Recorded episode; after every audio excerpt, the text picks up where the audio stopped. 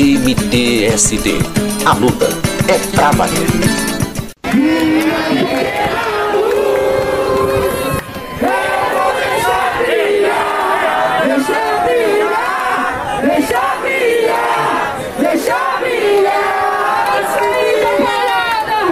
Olá, Gabriel, e a todos os ouvintes da Rádio Sem Teto. Olá, Natália. Estamos na luta, pessoal. Ocupamos pelos legítimos direitos injustamente negados, sonegados. O direito a um teto é negado a milhões de brasileiros, enquanto os que mais têm sonegam impostos, corrompem e patrocinam um governo genocida. Sem alternativas de sobrevivência, surge, nesse mês de maio, na zona leste de São Paulo, mais uma ocupação do MTST. A guerreira Claudinha faz um relato da situação deste primeiro dia da ocupação, no dia 14. Nós ocupamos esse terreno porque ainda existe muitas pessoas, muitas famílias sem moradia na cidade de São Paulo, que o déficit habitacional só vem crescendo devido à pandemia. Então, estamos com 600 famílias e a ocupação não para de crescer. Isso é sinal que esse déficit habitacional só cresce, só piora a situação das famílias periféricas. E a gente espera que todo mundo possa vir aqui fazer sua luta. Nunca desista dos seus sonhos, nunca deixe ninguém roubar os seus sonhos. A luta por moradia, ela é digna digna sim e ela é legítima.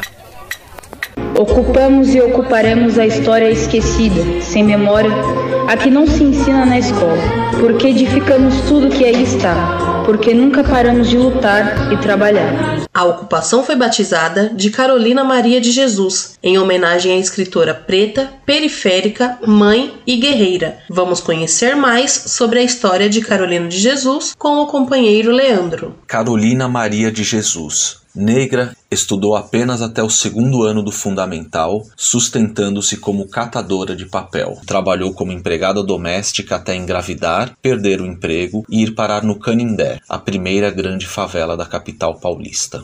Carolina preenchia seus dias com as leituras no barraco e as anotações cotidianas registradas nos cadernos que encontrava pela rua. E foram desses relatos que surgiu Quarto de Despejo, Diário de uma Favelada, composto a partir dos diários de Carolina, escritos entre 1955 e 1960, o livro impacta por sua lucidez e crueza. A autora expõe e analisa sua condição de mãe solteira e moradora da favela, e junto da história da própria Carolina surge uma São Paulo dos oprimidos, dos desfavorecidos e dos persistentes. Com o sucesso da obra e o retorno financeiro, Carolina partiu para o bairro de Santana, mudança registrada em seu livro seguinte, Casa de Alvenaria. Contudo, o reconhecimento de Carolina desapareceria tão rápido quanto veio. Os livros seguintes não tiveram o mesmo sucesso e a escritora favelada deixara de ser novidade. E dificuldades econômicas a levariam mais uma vez ao trabalho de catadora de papel. O pequeno sítio de Parelheiros morreu abandonada em 1977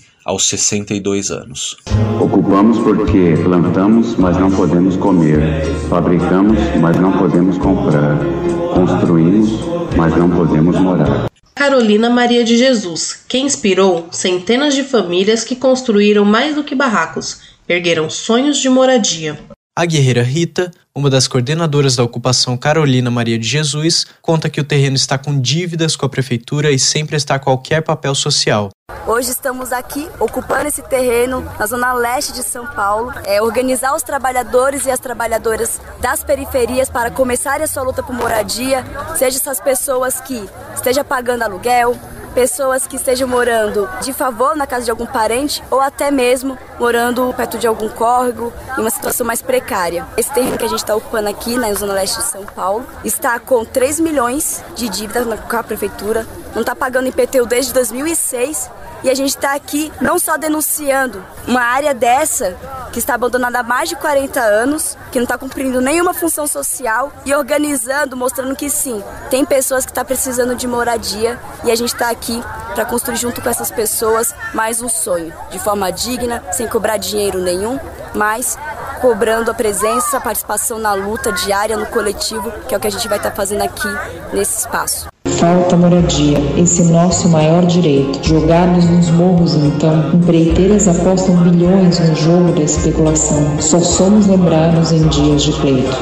Em tempos de isolamento social e do fique em casa, questionamos por que estas famílias estão em vulnerabilidade, sem teto e sem alimentação. Foi isso que o coordenador nacional do MTST, Guilherme Bolos, lembrou às milhares de pessoas da ocupação: o direito à vida. Essa luta aqui é a luta por moradia, é a luta por um teto, mas é a luta pela vida também. É a luta para enfrentar aqueles que estão matando a gente, matando os nossos irmãos. Aqui a gente tem tomado todos os cuidados, eu quero reforçar isso com vocês. Eu estou vendo e estou muito feliz de ver todo mundo de máscara nessa ocupação. Ninguém queria estar tá aqui no meio de um monte de gente, no meio da pandemia. Todo mundo queria poder estar tá se cuidando. E a bandeira do MTST vai levar essa luta até o final. Vocês não tenham dúvida. Enquanto existir gente nessa ocupação disposta a lutar, a ganhar esse terreno aqui para fazer moradia popular, enquanto existir gente aqui disposta a ir para a rua e se organizar, confie nessa bandeira. A única luta que se perde é aquela que se desiste, é aquela que se abandona. Ah, mas Boulos, você tem a garantia que vai dar certo? Garantia a gente nunca tem. Mas se não lutar, tem a garantia de que vai dar errado. A luta é a chance de dar certo. É acreditar, é não se deixar levar por coisas menores, é não se deixar levar pelo preconceito e por quem trabalha contra. A luta pela moradia, a luta por um teto, é a luta por dignidade.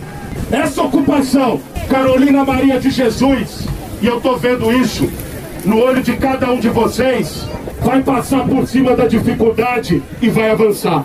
Com muita organização, com muita disposição de luta. Eu não tenho a menor dúvida que essa luta vai ter um resultado só, que se chama vitória.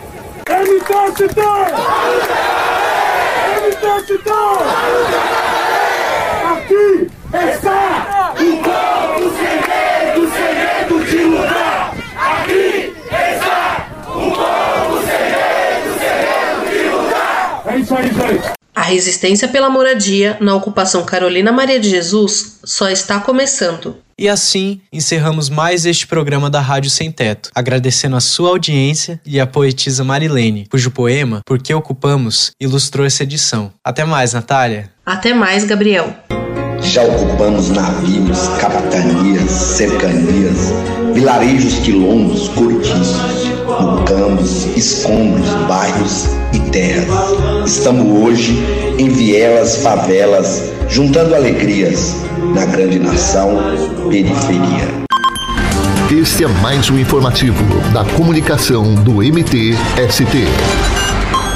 Levanta Povo. Sábado, dia 29 de maio, o MTST também estará nas ruas junto ao povo, gritando Fora Bolsonaro. A concentração será no vão do MASP às 16 horas. MTST!